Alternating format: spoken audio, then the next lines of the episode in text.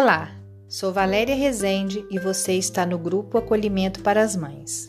Aqui cabem seus medos, culpas e desafios da maternidade. Sinta-se em casa.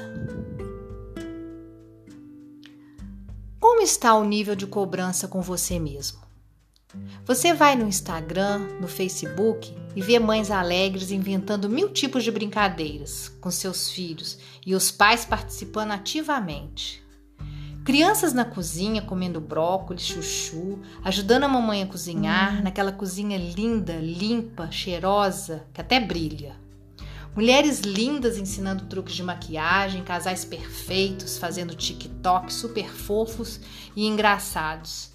Vários profissionais para dar dicas sobre maternidade, sobre educação, sobre alimentação saudável, exercício para o abdômen, para o bumbum, etc, etc, etc. Aí você pensa: aqui em casa não está nada assim. Como que eles estão dando conta? Porque eu não estou, não estou conseguindo. A cozinha tá uma bagunça. Não estou dando conta de acompanhar as crianças nas atividades da escola e ainda conciliar com o meu trabalho. Não estou achando tempo para inventar brincadeiras. Tenho perdido a paciência várias vezes e às vezes chuto o balde grito mesmo. Alimentação saudável? Meu Deus! Hoje o almoço foi uma pizza delivery. E olha que salvou a pátria. As crianças estão na frente da TV com um pacote de biscoito recheado, cheio de química. Ai, meu Deus, sou uma péssima mãe. O que vai ser dessas crianças?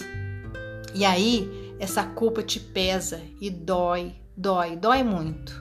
Dói porque a gente acredita que precisa ser uma mãe perfeita que precisa dar conta de tudo, porque a gente ouve que as mulheres são guerreiras, que mães não podem falhar, que hoje se educa assim, que não podemos gritar, que criança saudável não come porcarias, que criança não pode ficar na frente das telas, que elas precisam de muita atenção e blá blá blá blá blá.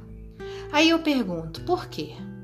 Por que, que a gente tem que ser perfeita se sabemos que não existem pessoas perfeitas no mundo? Como ser perfeita se eu tenho as minhas fragilidades? Uma coisa é fato.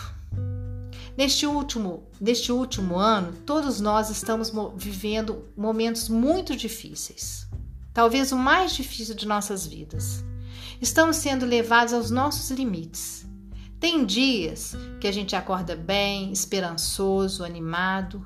Em outros bate um desânimo, uma falta de esperança, e é assim para todo mundo até para os perfeitos das redes sociais.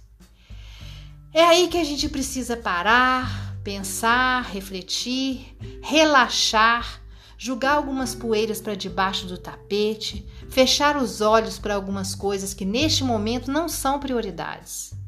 Perceber que nossos limites precisam ser respeitados para que a gente mantenha nossa sanidade física e mental.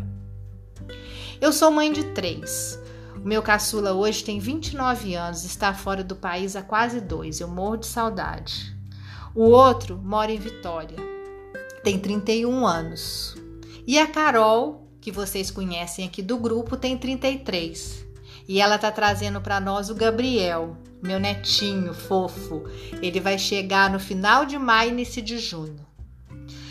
Como mãe, eu sou muito realizada e feliz, muito, muito mesmo. Tive muitos momentos de cobranças que eu me fazia, medos e incertezas. Errei muitas vezes, aliás, várias, várias vezes.